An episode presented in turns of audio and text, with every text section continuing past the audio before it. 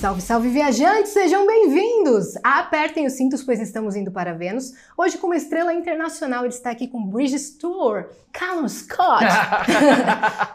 ele está aqui com a gente. Nice to meet you. Nice to meet you too. It's a pleasure to have you here. I'm so happy that you're Thank here. you, You thank understood everything I said? No. I just kind of have to nod and agree and smile. I lied about you. No. So it's your second time here in Brazil. Yeah, second time in Brazil. Um, I was here last time in 2016. Uh, I came to close the Paralympic ceremony with Ivete Sangalo, um, and it was incredible. Um, and then to be back now, seven years later, um, and bringing my Bridges World Tour here, and this is where the tour will finish as well, is very, very special. Uh, what do you love the most about our country? Um, pão de queijo. Pão de queijo. No, uh, do you know what? I, I love the Brazilian people. I feel like in Brazil, people really value their music. I feel like people really value their, their loved ones and their friendships and their and their families. So it's very close to me as well. I, I love my friends and family and music and and the crowd is and the special. crowds are unbelievable. So when I played my show in Belo Horizonte yesterday, they were just crazy. They they were Singing out loud. screaming, they were shouting, they were throwing posters up on stage and gifts and and it was beautiful. Uh, it really was beautiful. And I have two more to do, so I'm so happy. Yes, and how are you feeling today? I forgot to ask that A little bit nervous. yes. A little bit nervous. Yeah, Sao Paulo. Um, I think there's like four thousand people going to be there, which is just crazy. Yes. um, and it will be my first show here in, in Sao Paulo, and then in Rio as well.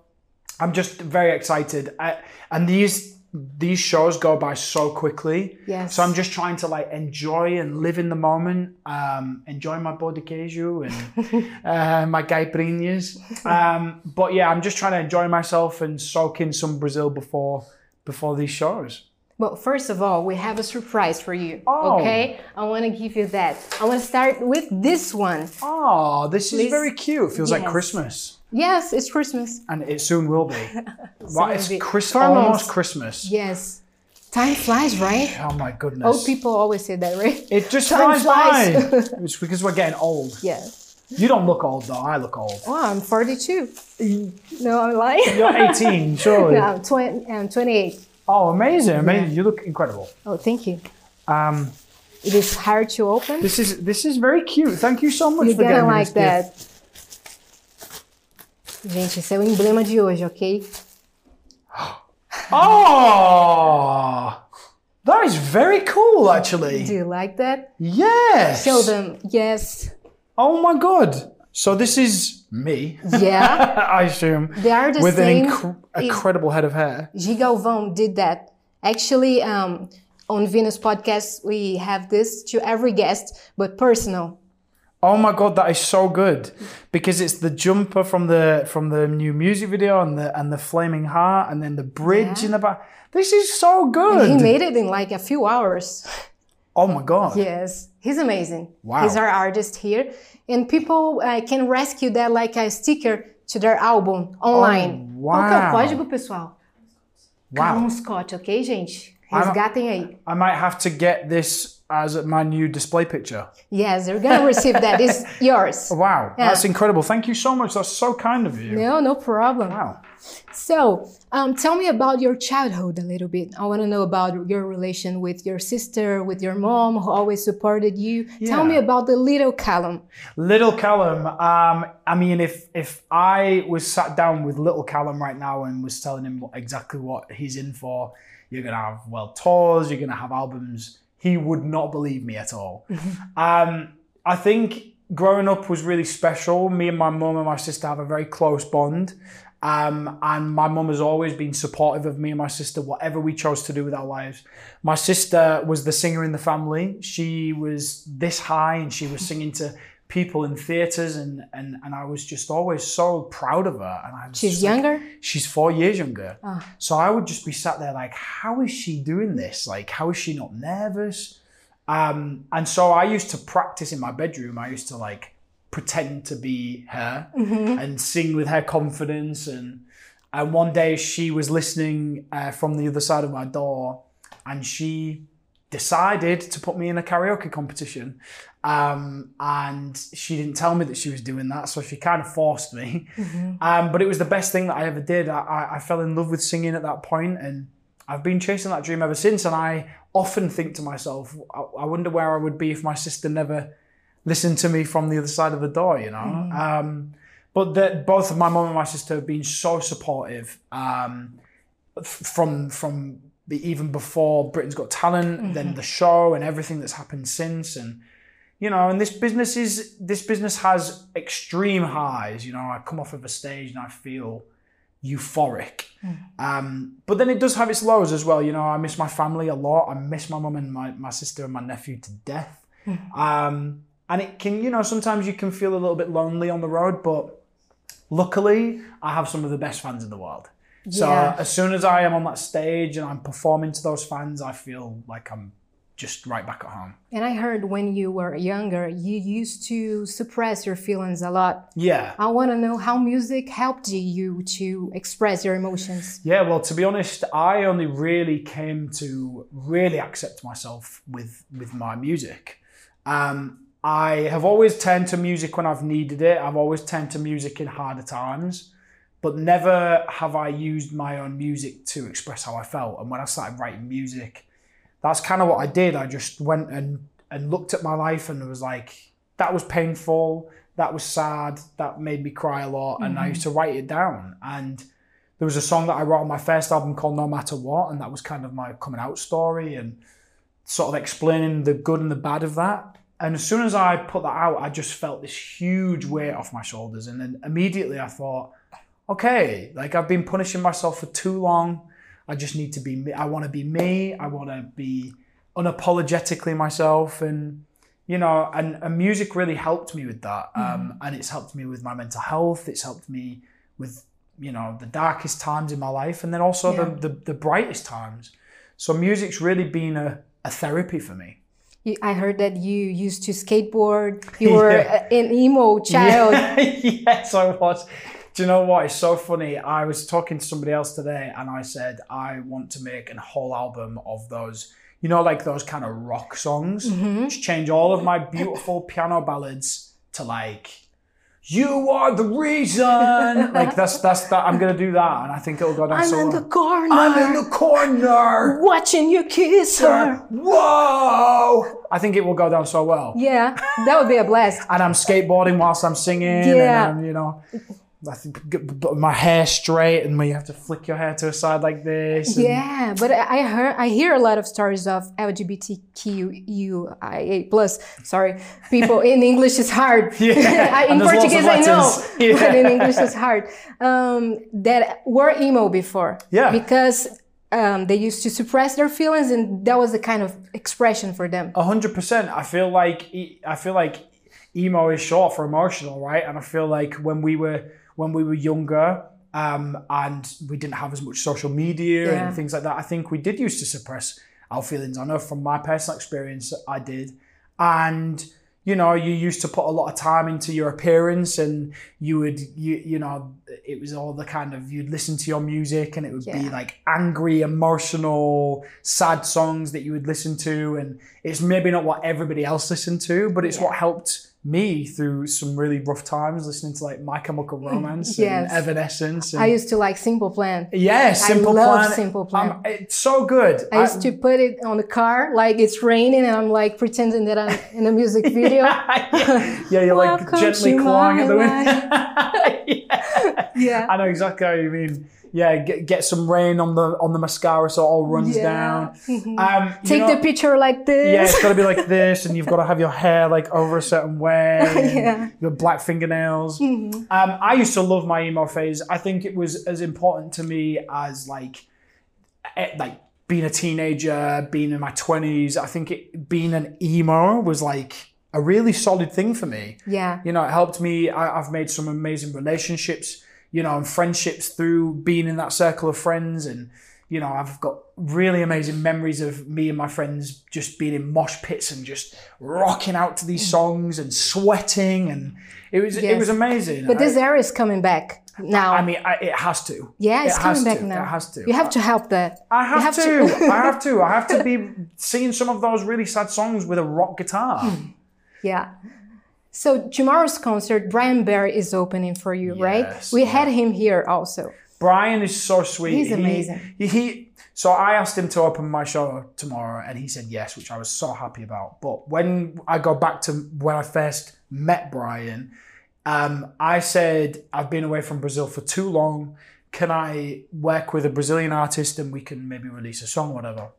And Bryan was one of the artists that was in the in the in the hat. Yeah. And I listened to his music and I just thought he's so good. I Yes. didn't understand a word he said, but his voice is so beautiful and so pure and silky smooth. Mm-hmm. And he has the most amazing hair. and I just thought, like, as soon as I started talking to him on Instagram, he was just so lovely and so like ha- happy to help me with my pronunciation and mm-hmm. and he was he was being amazing. So as soon as I knew I was coming back to Sao Paulo, I was like, Bryan, you've got to support It has me, to bro. be you. Yeah, and he said yes, and it was it was so nice of him. And when he came to Venus, he talked a lot about a book called Outliers, Okay. which is a book about turning points. Okay. Like why some people are more successful and why uh, other people are not. Oh wow. Because of um, a key, like a turning point, like one thing in your life that you did different. Oh, I see what you're saying. Yeah, Yeah. yeah, yeah. It's called Outliers. It's really good book. I, I definitely need to. I want to know what was your turning point?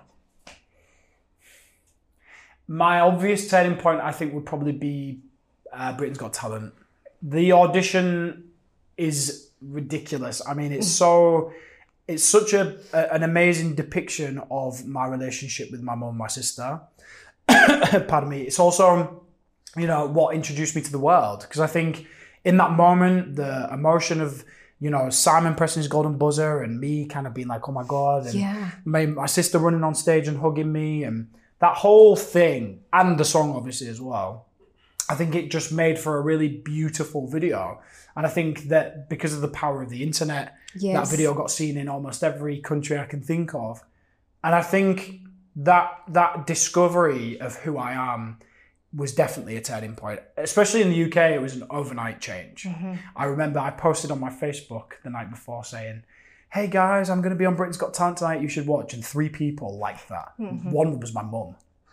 Two of my friends. I'm like, guys, I'm not popular at all. And then by the end of the night, thousands. And that was really difficult to deal with because it's like, Yes. that's not real. Like, that's hard to. Yeah, that's a huge How, when does that point. happen? Yeah, exactly. And so I- I took it took a long time. In some ways, I still sort of struggle with it. In in some ways, I have a massive imposter syndrome. Um, but after writing this album, I must say, I just I I, I thought I owe it to myself to believe in myself a bit more. I'm writing a second album. I have fans all over the world. I have to acknowledge that and I have to stop telling myself it's all going to end one day and just enjoy it for what it is and, and, and do my best for the fans and do my best for the people that listen to my music. And that's what I'm going to do for the rest of my days. Um, and the, the new single, At Your Worst, that's the new chapter. That's me going, this is my new music. Yes. I'm not just doing the sad stuff. I've got the I've got the up tempo stuff in my bank, and I think it's exciting for me, like to be more kind of, you know, just have fun with it, you know, mm-hmm. rather than being like, right, guys, I want sad piano, sad strings, I want to cry. Somebody get me some tissues, you know. Mm-hmm. Now it's just like, oh, that's fun. Let's do that. Mm-hmm. And I- Let's I add like some that. beats, like Yeah. And I think because of the stuff I'd done with Lost Frequencies and Jax Jones and my collaborations like that, it's just shown me that I'm I, I'm more versatile and flexible than I thought I was. You know, Yes. I was always like Adele. She's God. She's the person I want to be. And now I'm dancing around like a teenager again, yeah. which is crazy. But this album is the most personal to this day, right? Yeah, yeah. I think, you know, the first album was personal because I wrote about my coming out experience on there and whatever, but I feel like this album in particular, um, because there's a song on there called Bridges, the title of this, the album, which was when I was in my darkest moments, when I when I literally didn't know if I could continue on.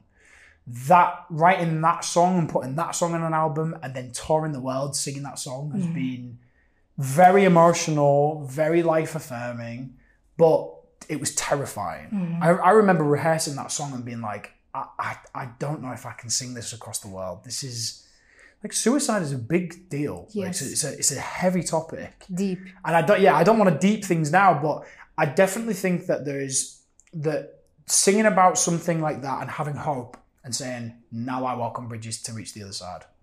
And saying to people, I used to be in a place where there was no more light and talking and expressing how I feel and, and, and making sure that when the world was heavy, I, I talked about it helped me kind of get out of that. And then, you know, when people listen to that and they go, I know exactly how that feels, then Yeah. it helps them, you know, and all I want to do is help people, right? So, Yeah. you know, for me, this feels like I'm kind of going around the world giving medicine, you know? Um, so, yeah, I feel, I'm very proud. I'm very proud. That's um, something particular about your name. You know the meaning of your name, Calum? No. The name, the meaning of your name is dove, and dove is a symbol of freedom, is a symbol of love, is a symbol of, of peace, and Ah.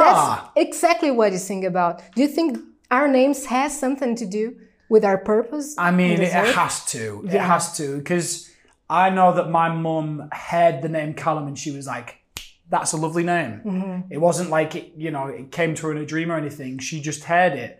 But how is it now that I am somebody who wants to spread peace and wants to spread positivity and Yeah. like that can't just be chance you know I, I'm, I'm not i wouldn't say i'm a religious person but i'm definitely spiritualistic and you know I, I, I it's for me i just feel like some things are meant to happen and i just feel like me going through what i've gone through even though at the time i was like why is this happening to me why do i feel like this you know it's always me it's always me feeling this way and now I get to go around the world going, that was me. And Yeah. now look at where I'm at and to mm-hmm. encourage people to, to be positive. It's, it's an honor. Like that, that can't just be chance and like, oh, you roll the dice and you get that. You know, surely it must be something a bit more divine, you know? Yeah, that's your vision of purpose, right? I would think so. Yeah. I mean, I fe- I genuinely feel like I've never felt purpose more strongly than having the opportunity to go around the world and sing these songs. Mm-hmm. Because for for me, the bare minimum is is people come to your show and for an hour and 30 minutes, they forget about what's going on. They forget about work and the pressures at work. They forget Yes. about home. They forget about their kids to an extent. Mm-hmm. And they can just spend an hour and a half with you, just enjoying the music, whether it's the songs that make you cry or the songs that make you dance. I Yeah, just think that's so important, just to forget. There's so much going on in the world right now that's just not great, you know? And I feel like sometimes, you know, like you're scrolling through your phone and you see a little kid that's hanging around with a lot of puppies and he's laughing his head off and rolling Mm-hmm. around and the puppies are all that when it puts a smile on your face that is all i want to do Yes. is just be that smile on somebody's face that's uh, what's my next question about. Um, your creative process when it comes to tour, the Mm-hmm. concert. Like I heard that you make people scream, you make people cry, you make people laugh and dance, and you also tell stories. How's that?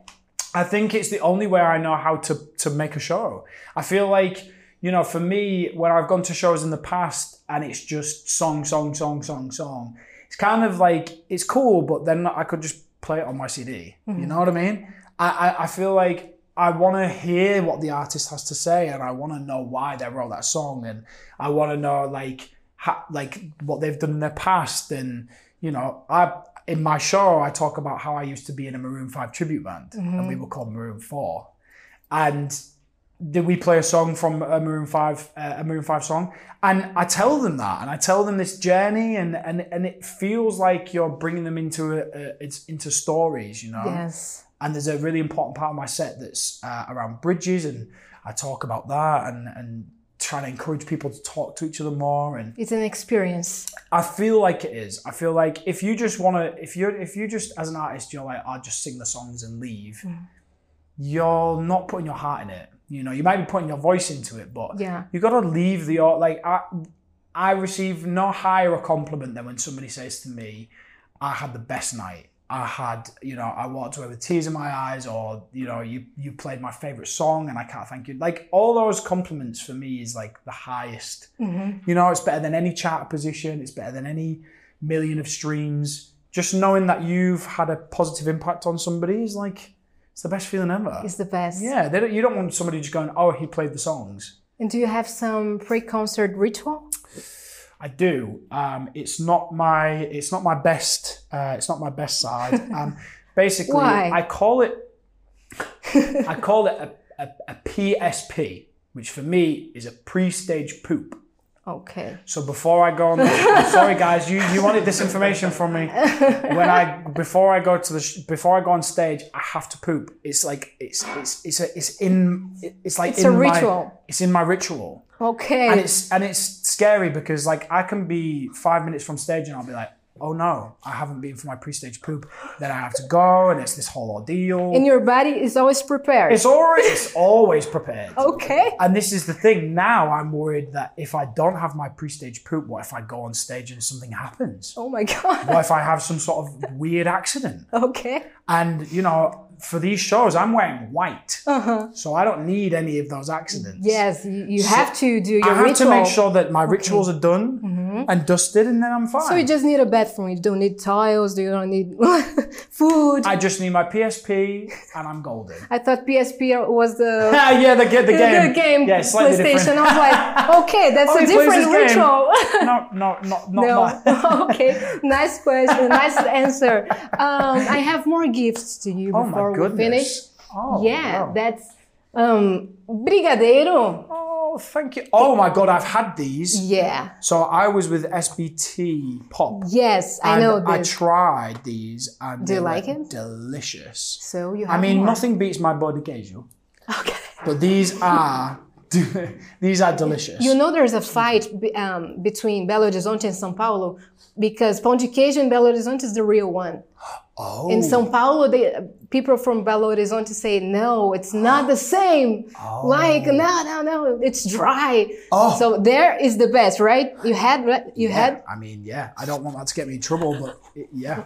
no, but uh, pão de queijo is from there, from Belo Horizonte. queijo is so good. Oh, these have got. Oh, wow. And okay. this, for you, that's mead. it's meat. Mead. Oh, meat. I was going to say it's meat. No, it's like, A pork chop. Um, no, it's, it's mead.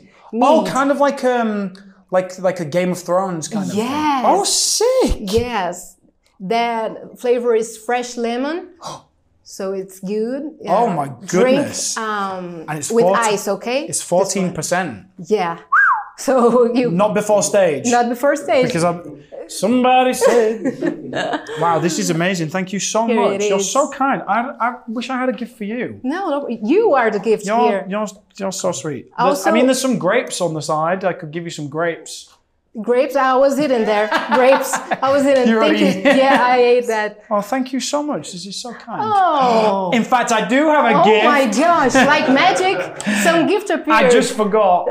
Um, I would love to give you a copy of my of my album. Oh, Um, I would love to sign it for you as well. Um, that's so kind of you. you're so welcome. I just completely forgot I had the gift for you. um, but thank you so so much for for spending your time with me. I hope you liked it. I, I loved it. It was so fun. Thank you so much. Oh, and your and your and the who who did you say your co-host was? Yes, Chris. Her name is Chris. She's gonna be. Is she gonna be upset that right? No, no, it's ours. It's from Venus. Okay. Okay, it's- also, shout out a shout out to her. Okay. Her name is Chris. Where where is she? Where is she? Where? Aqui. uh, Her, her name is Chris. Chris. It's a beautiful name. Um, I'm so sorry that you uh, couldn't be here for me to see uh, my mead and my and, and have this wonderful interview. But hopefully, I'll just have to come back. Yeah, she supported the episode. That's okay. Good. So thank you for Thank coming. you so much. Muito Yeah. obrigado. And the last um, question, actually, I, I want you to give your LGBTQIA plus fans a message with these people that are struggling with coming out Mm-hmm. and suppressing their feelings. And it would be awesome if you could. Absolutely. Give that Um, message. the firstly, I just want to say you are loved um, by me, by the rest of the LGBTQIA plus family. Um, listen, you've got to do what is in your heart to do. If it doesn't feel right right now to come out, then take your time. I feel like I needed to take my time with my journey, and I was in mid 20s before I really came to terms with things and accepted myself. But I will tell you now, I've never been happier. I don't want that to pressure you.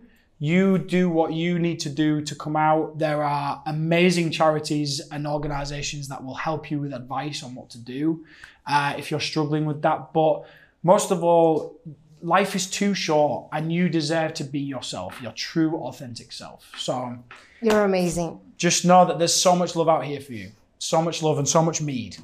Thank you. Thank you. And Thank you. have fun the concert tomorrow. Oh, I will. And Sunday in Rio. I will. Oh my God, yeah. It's going to be so good. Finishing the tour in Rio. yes, I mean- that's amazing. That's pretty cool. Let's say goodbye together. Okay. It, in Portuguese. And how do you- ciao. Ciao. Okay. Ciao. One, two, three. Ciao. I'm like looking at the different cameras. I don't know where to. I'm looking at this one and